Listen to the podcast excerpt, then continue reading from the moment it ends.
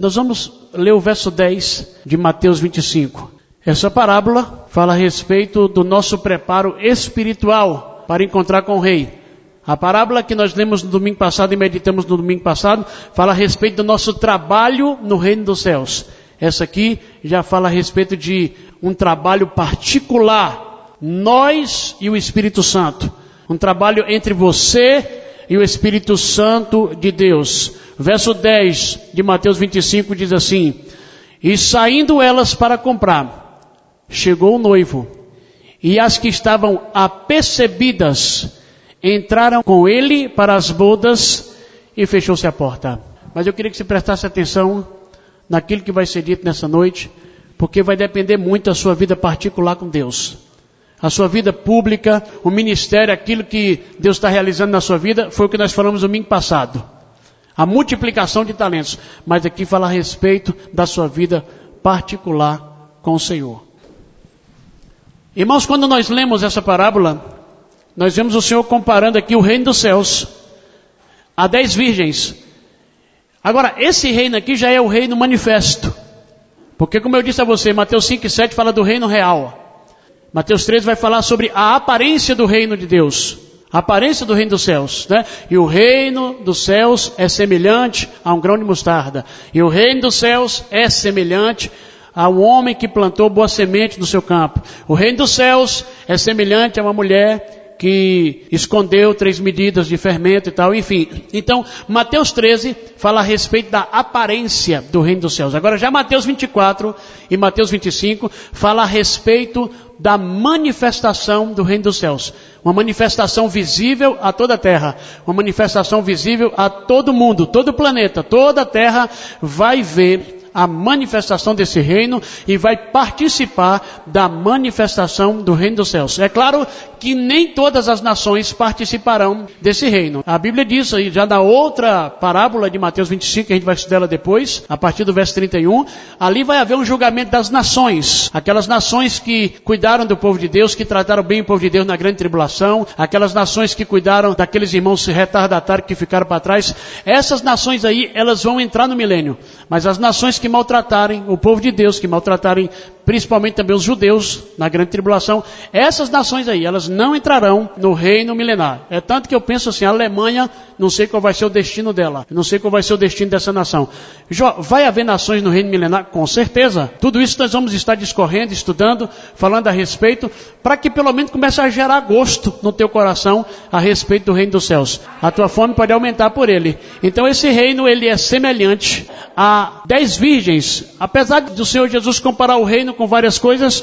Aqui o reino é comparado a dez virgens que saíram de encontro ao noivo. Agora a pergunta é quem são essas virgens? Essas dez virgens são todos aqueles que receberam a Jesus como Senhor e Salvador da sua vida. A parábola dos talentos, como eu disse a você, aponta para o trabalho que nós realizamos publicamente, trabalho ministerial. Já essa parábola aqui revela o cuidado que nós devemos ter com a nossa vida espiritual, com a nossa vida particular com Jesus. Amém, querido?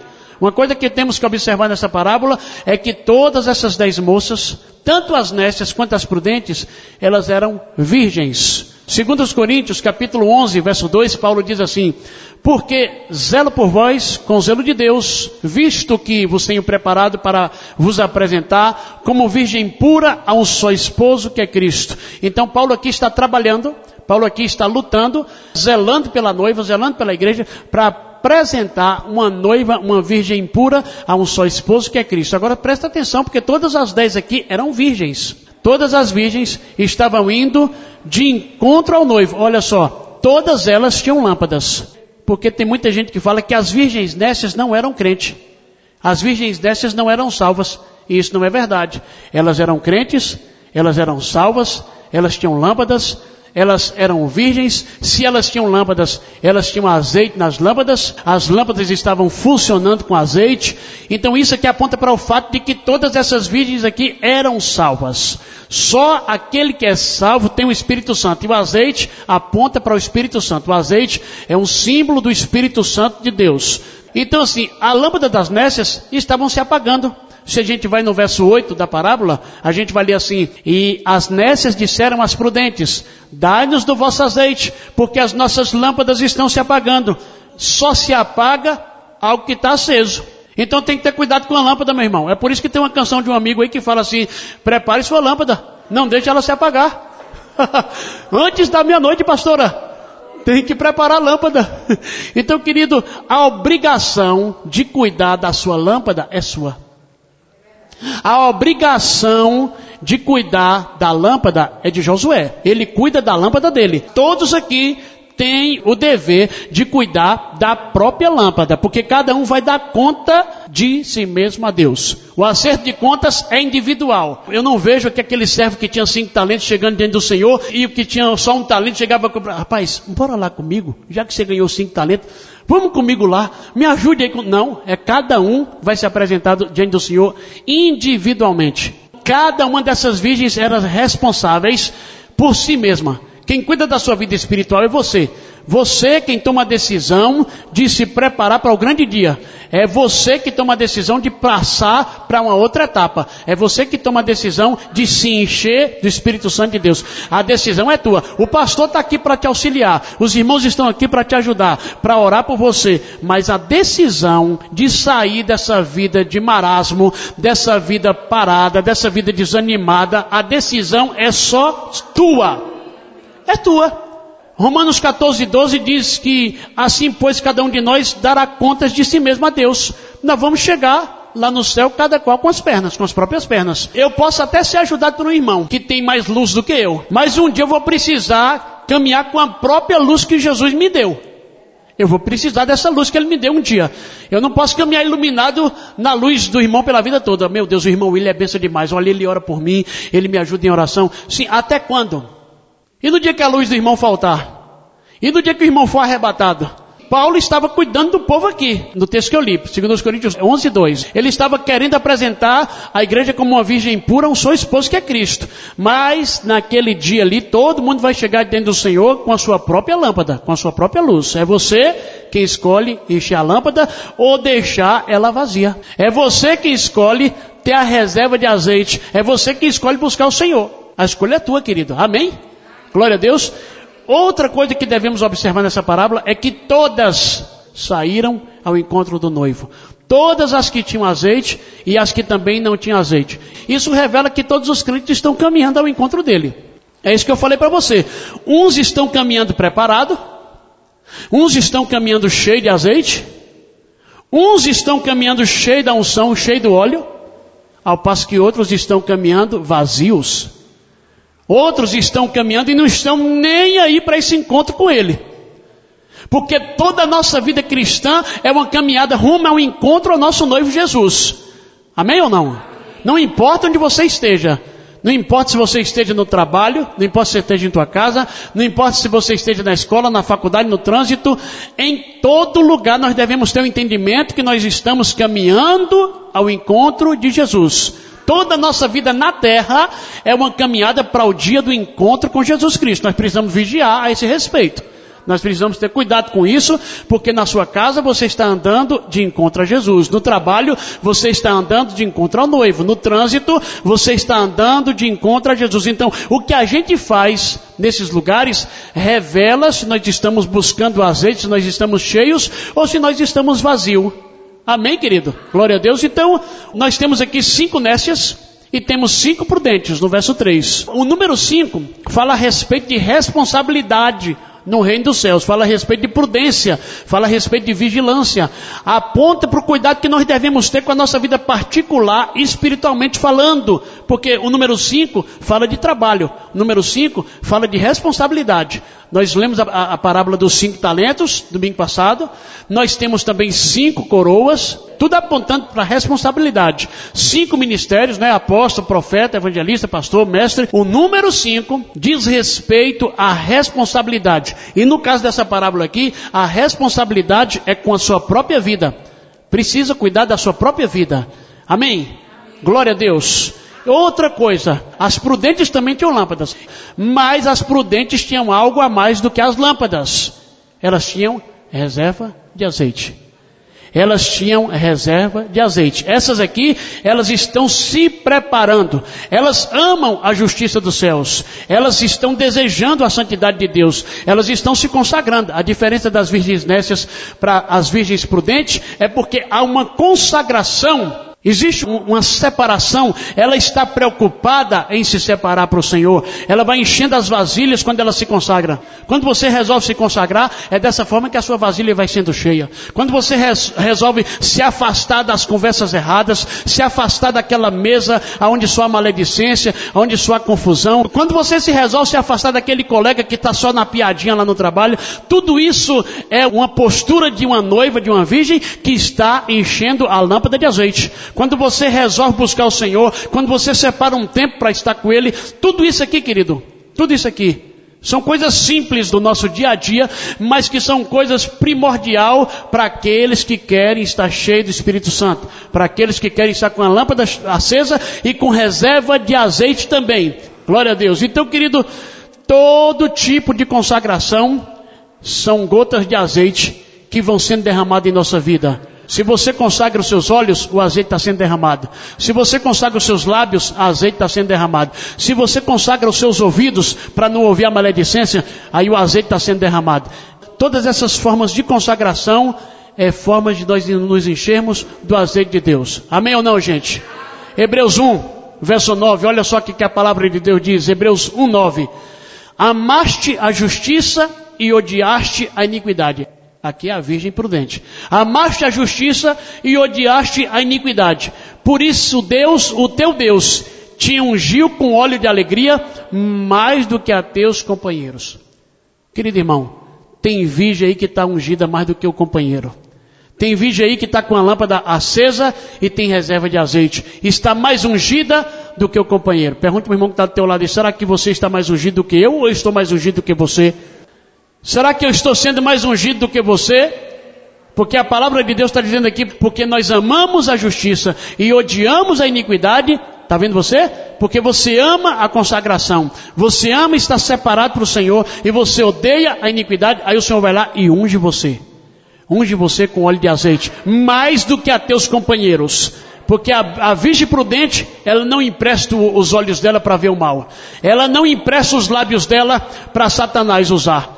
A virgem prudente não empresta o ouvido dela para maledicência. Na realidade, a virgem prudente, ela foge dessas coisas. A vasilha dessa virgem aí só anda cheia, está enchendo, todo dia enchendo de azeite, por conta da consagração. João 3,34 diz que Deus não dá o espírito por medida. Se ele desse o espírito por medida, a gente estava aqui todo mundo em maus lençóis, porque o irmão se consagra, o outro não se consagra e o Espírito Santo é derramado de igual forma. Não é. Deus não dá o seu espírito por medida. A virgem que está se consagrando, a vasilha está enchendo mais. A virgem que está se separando, a vasilha está ficando mais cheia. Amém? Tem virgem aqui de tanque cheio, eu, eu posso crer. Ou, ou talvez está chegando quase lá. Porque a consagração é que vai fazer com que você encha o tanque. Agora, infelizmente, tem outras virgens aqui de tanque vazio. Porque tem se embolado com o pecado desse mundo, tem se embolado com os embaraços desse mundo. Jesus tem demorado, nós vamos ver aqui na parábola, porque todas dormiram. Verso 5 diz assim: E tardando o noivo, verso 5, e tardando o noivo, foram todas tomadas de sono e adormeceram. Temos que ter cuidado aqui, porque tanto as virgens nécias quanto as virgens prudentes foram tomadas de sono. Não só aquelas que estavam sem azeite, mas as que estavam com azeite nas vasilhas, todas dormiram. Todo mundo dormiu. Primeiro vem aquele cochilo, depois vem o sono profundo. Então, o sono profundo na vida cristã, na vida espiritual, pode chegar como cochilos que você está dando. Talvez você esteja cochilando no seu trabalho, ouvindo alguma coisa que não agrada a Deus vai dando aquele cochilo, vai entrando naquele sono, e tanto as nécias quanto as prudentes, elas dormiram. Por que que dormiram? Porque está demorando. O rei está demorando a voltar. E a gente vai demorando, vai aguardando, vai aguardando, e aí acaba dormindo. Por quê? Ah, eu não aguento mais essa vida da igreja. Você vai lá domingo e canta e terça novamente. Pois então, tem que ter cuidado com esse cochilo que você está dando aí, porque esse cochilo pode te levar ao sono profundo. A palavra que adormeceram, foram tomadas de sono e adormeceram, usada aqui também aponta para aqueles irmãos que já dormiram em Cristo, que já morreram no Senhor.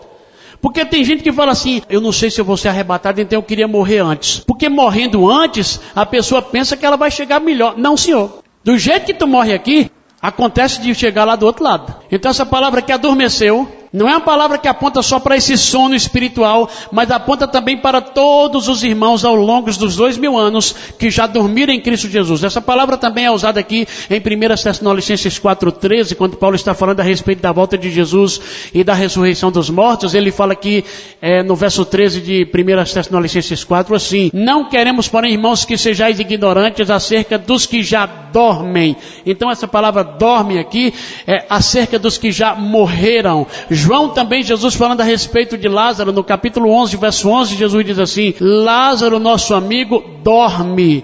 É, mas eu vou despertá-lo do sono. Esse dormir aqui não é apenas o dormir espiritualmente falando, mas é o dormir fisicamente. Tem muitos irmãos ao longo dos dois mil anos que já dormiram, já morreram, estão aguardando o julgamento. Paulo mesmo fala assim: já agora a coroa da justiça me está aguardada, a qual o reto juiz me dará naquele dia. Então, Paulo vai receber uma coroa ainda. Ele não recebeu. Ele só tinha certeza de que a coroa já estava com ele, graças a Deus. Essa certeza nós precisamos ter, de que a coroa está conosco. Então Paulo morreu, ele está aguardando no Senhor, combati o bom combate, encerrei a carreira e guardei a fé. Ele morreu bem, ele morreu tranquilo. Mas tem que saber como é que nós vamos para o céu. Tem que saber como é que a gente vai morrer. De que forma que a gente vai deixar esse corpo aqui. Ainda em 1 Coríntios, no capítulo 11, verso 30, a Bíblia diz assim: Por causa disso há muitos fracos e enfermos e muitos que dormem.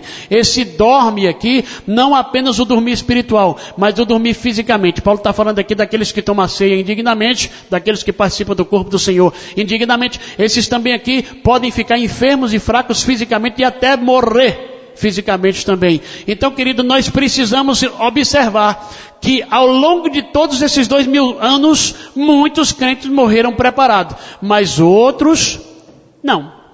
Como é que vai ser isso aí, Jó, diante dos tribunal de Cristo naquele dia? Aí o Senhor vai julgar essas situações. Por isso, mesmo se dormir, temos que dormir de vasilha cheia.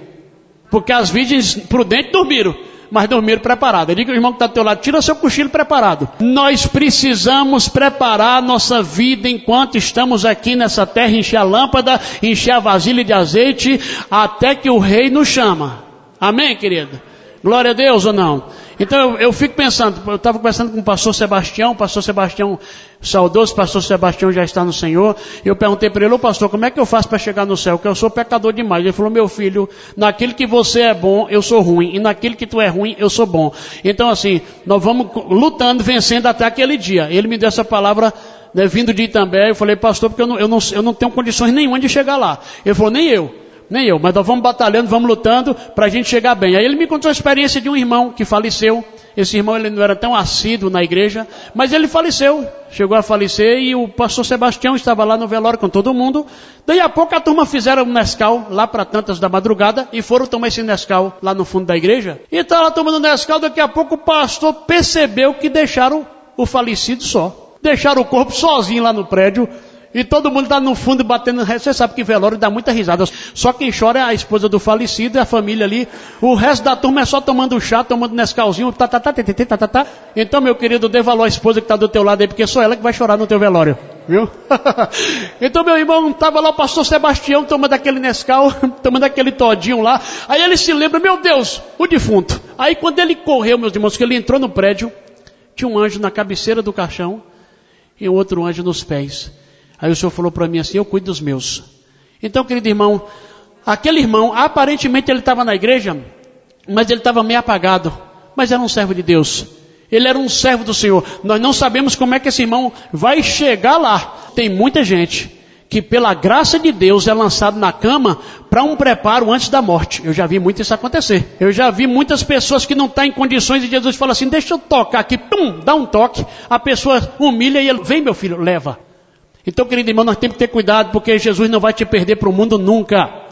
Jesus não vai perder você. A Bíblia diz assim que o justo é levado antes que veja o mal. É tempo de acertar a vida. É tempo de se consertar com o Senhor. Porque o Senhor prefere você com Ele do que você aqui na terra perdido. Tem gente que morre antes do tempo porque não estão se preparando adequadamente. Aí para não atra atravessar a linha da perdição, o Senhor vai lá e puxa a pessoa antes.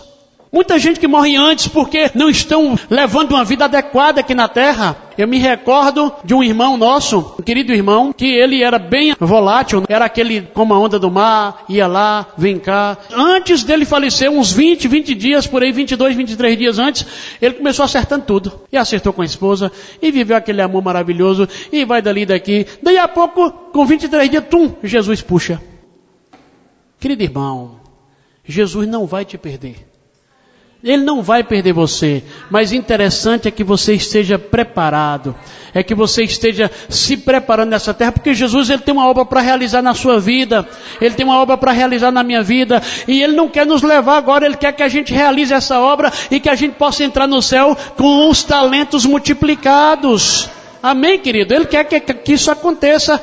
Aleluia! Todo mundo aqui que for arrebatado ou que for ressuscitado, se morrer antes, vai receber um corpo igual ao de Jesus. Mas nós vamos comparecer diante do tribunal de Cristo com a mesma mente, na mesma posição, no mesmo nível espiritual em que deixamos esse mundo aqui, nós vamos aparecer lá. O corpo é novo, tudo é novo, mas aquilo que você plantou aqui, você vai colher lá. Eclesiastes fala que aonde a árvore tomba, ela aparece do outro lado. Então o verso 6 diz, mas à meia-noite ouviu-se um grito, eis o noivo, saí ao seu encontro. Gente, casamento à meia-noite. Que hora é essa, gente? É uma hora imprópria, meia-noite. O amigo do noivo vai dar o grito, vai dar o brado, o amigo do noivo, não sei se você sabe quem é ele, mas é o próprio Espírito Santo. É ele que leva notícia nossa para o noivo. E ele também traz notícia do noivo para nós. Todo noivo judeu tinha um amigo que ele ia lá na casa da noiva, levava notícia do rapaz. Ele pegava notícia do rapaz e levava para a noiva. E nós temos esse amigo Espírito Santo que está trazendo notícia do noivo e que está levando nossa notícia também para o noivo. Então, esse amigo, ele está bradando. Quem sabe essa mensagem nessa noite é um pouco desse brado do Espírito Santo dizendo assim: ó, prepare a lâmpada, prepare a lâmpada, prepare a lâmpada, em nome de Jesus. Amém? Todas as virgens ouviram a voz. Todas ouviram o brado, todas eram salvas, porque o perdido não ouve a voz do Espírito Santo. Todas ouviram a voz. Verso 7 diz assim: Então se levantaram todas aquelas virgens e prepararam as suas lâmpadas. Então, querido irmão, isso aponta para mim e para você. Todo crente está ouvindo que Jesus está voltando. Todo crente está ouvindo que Jesus está chegando. Todas se levantaram, mas irmãos, umas se levantaram com a vasilha cheia e outras com a vasilha vazia.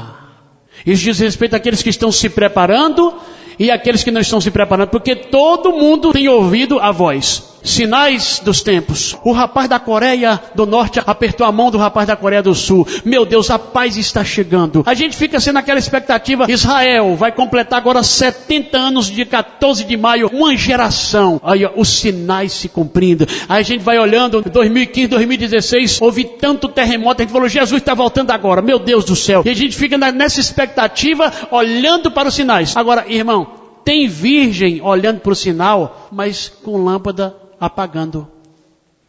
Tem virgem, meu Deus, olha, mais um sinal. E a vasilha vazia.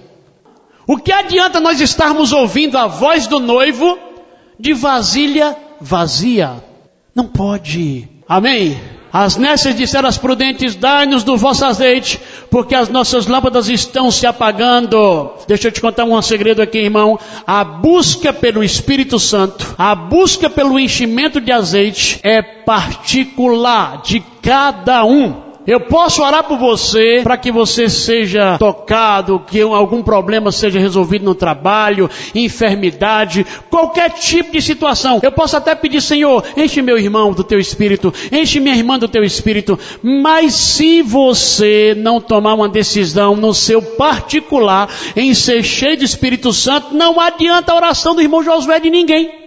Não adianta o irmão ir por monte lá, ó oh, Deus, enche o irmão Josué, enche o irmão Josué, enquanto o irmão Josué está cá, em casa dormindo, na internet, na rede social. Não vai ter enchimento nenhum, querido. Nós até cremos na transferência de unção, na transferência do azeite. Moisés transferiu para os 70, Elias transferiu para Eliseu, mas nós precisamos buscar o nosso próprio azeite para o arrebatamento da igreja. Precisamos buscar encher a vasilha, nós, particularmente, cada um no lugar secreto. Isso é um dever de cada crente, porque cada um vai dar conta naquele dia. As prudentes no verso 9 responderam: Não, para que não nos falte nós e a voz outra, e diante aos que o vendem e comprai. Deixa eu te falar uma coisa. Ninguém vai poder ajudar ninguém nessa questão do azeite. Diga pro irmão que está do teu lado aí, ó, corre atrás, porque eu não posso fazer nada por você. O azeite aí eu não posso te dar o meu, porque o meu aqui já está daquele jeito. Eu estou precisando é demais. Como é que eu vou poder te dar? Parece que aqui a gente é até egoísta mas irmãos, eu só tenho azeite para mim, meu irmão. Tenho que buscar o meu azeite aqui para me garantir minha chegada lá. E você tem o seu próprio azeite. Busca, busca. Amém? Apocalipse 2, verso 17 mostra uma particularidade aqui lá naquele dia. Apocalipse 2, 17 diz assim, ó. Ao que vencer darei do maná escondido e lhe darei uma pedra branca e na pedra um novo nome escrito, o qual ninguém conhece, não aquele que o recebe. Nós vamos ter um tratamento particular no céu. Vamos ter um novo nome, uma pedrinha, vamos comer do maná escondido. Mas isso aí, irmãos, é individual. Eu não vou poder repartir meu maná com o irmão William. Não posso. É minha porção. Eu não posso repartir o meu azeite com a irmã Samai. Eu posso orar por você aqui, meu Deus, enche Samai. Mas a postura de ser cheia é dela. Nós precisamos entender essa verdade. Jó, como é que é isso aí, meu filho, comprar azeite? Comprar azeite é o quê? É pagar o preço. Comprar azeite fala de pagar um preço. É buscar o Senhor na madrugada. De madrugada o crente vai buscar poder. Vai, vai, vai, vai. Põe azeite na minha lâmpada, Senhor. Irmão, é de madrugada, é buscar o Senhor. Nós precisamos pagar um preço de oração, um preço de busca, um preço de clamor, porque eu vou dizer para você, no dia do arrebatamento não vai dar tempo de comprar, porque elas saíram para comprar. Verso 10. E saindo elas para comprar, Chegou o noivo, a hora que elas foram comprar, na hora que o noivo está chegando, elas estão saindo para comprar. Diga para o irmão que está do teu lado aí, olha, o noivo está chegando, diga aí, o noivo está chegando. Não é tempo, querido irmão, de esperar o noivo chegar para comprar, tem que comprar antes, tem que se preparar antes. E as que estavam apercebidas, olha aqui, irmãos, o segredo da parábola é esse aqui. As que estavam apercebidas, esse apercebimento aqui fala de as que estavam preparadas, entraram com ele para as boldas e fechou-se a porta. As prudentes, aqui são as prudentes, as sensatas, elas entraram para as bodas com o noivo. E as nécias estavam onde? Correndo para comprar azeite. Enquanto umas estão caminhando ao encontro do noivo, as outras ainda estão correndo para comprar azeite. Enquanto as virgens nécias estão comprando, correndo, vai numa loja, vai em outra, correndo atrás do prejuízo, as prudentes já estão lá. Você está entendendo como é que é complicado se a gente não correr atrás agora? Enquanto uns estão se preparando, outros estão dormindo. Dormindo muitas vezes no conforto da TV, dormindo no conforto das redes sociais, passa uma, duas, três horas na rede social, mas não passa 10, 15 minutos na leitura da palavra e orando ao Senhor. Dormindo no conforto muitas vezes do shopping, da, da compulsividade por compra, mas não tem a coragem de passar um tempo congregando. Não, ele faz tudo, ele só não faz as atividades espirituais. Está dormindo. Está dormindo e o prejuízo vai ser muito grande. É uma vontade de ficar rico, é uma vontade de ter dois, três empregos, de trabalhar daqui, trabalhar dali, para ficar rico. E aí, quando o rei chamar, meu querido, vai ser difícil demais. Dedicando o tempo todo para a sabedoria dessa terra. Está comprando, está vendendo, está edificando, está plantando. Jó, isso aí é legítimo? É, mas tem muita gente presa dentro dessa situação, como o irmão William ministrou na terça-feira aqui. Pessoas que estão aprisionadas aí na beira do caminho, pessoas que estão aí nos pedregulhos da vida aí, pessoas também que estão nos espinhos, as palavras que são lançadas nos espinhos, aquela parábola do semeador, que foi ministrada na terça-feira aqui. Então, muitas vezes, irmão, o irmão está dormindo no conforto do mundo e não está nem aí. Ah, será que ele vai voltar? Está demorando tanto. Nós precisamos cuidar da nossa vida particular. Amém. Amém ou não, gente? O interessante da parábola é que mais tarde chegaram as virgens nécias clamando. Olha só, elas ainda foram na porta. Senhor, Senhor, abre-nos a porta. Mas ele respondeu: Em verdade vos digo que não vos conheço. Enquanto tem uns aqui já se preparando para o prazer da festa, para o prazer da alegria, para entrar ali naquele momento que o Senhor fala assim: entra, servo bom e fiel, foste fiel no pouco, sobre muito te colocarei, entra no gosto do Senhor. Enquanto uns estão aqui, outros estão correndo, outros estão retardatários. E aí Jesus fala assim: ó, eu não conheço vocês. Agora, esse eu não conheço vocês não diz respeito que Jesus não sabia quem eram essas virgens aqui. Porque todas elas tinham azeite, todas elas tinham lâmpadas, todas elas estavam de encontro ao noivo. Elas todas eram salvas. Mas quando Jesus fala assim, eu não conheço vocês, ele está dizendo aqui no original, eu não atesto vocês, eu não confirmo vocês aqui. Vocês não estão confirmadas para entrar na festa. Eu não permito vocês. Outro significado da palavra, eu não permito a entrada de vocês aqui. Perceba aqui, irmãos, que elas não foram mandadas para o inferno. Elas foram deixadas de fora. A porta fechou, a parábola acabou e elas ficaram do lado de fora da festa. Tem muita gente, irmão, que mesmo salvo vão ficar de fora. De fora da festa. Queridos irmãos, Todas essas virgens aqui eram crentes. Ele não falou assim, ó, havia cinco virgens más e cinco virgens boas. Todas tinham lâmpadas. Todas estavam indo ao encontro do noivo. Todas eram virgens. Aqui não fala a respeito de ímpios essa parábola. Fala a respeito da igreja do Senhor. Toda a igreja do Senhor foi convocada ao encontro do noivo. Todas elas acordaram com o grito do noivo. Todas se levantaram, as dez. Todas chamaram Jesus de Senhor. Tanto as nécias quanto as prudentes. As nécias batem na porta e falam, Senhor, Senhor. Ímpio não chama Jesus de Senhor. Essa parábola aponta para toda a igreja do Senhor Jesus Cristo, mas nem todas estavam preparadas. Isso aqui fala de muita gente salva, que vão ficar de fora da festa. Virgens que entraram e virgens que não entraram para participar desse dia. E nós precisamos observar algumas coisas para que a gente possa entrar nessa festa. Primeira coisa que eu preciso observar é que eu tenho que vigiar e estar preparado. Vigilância. A outra coisa é que eu tenho que ser fiel e prudente.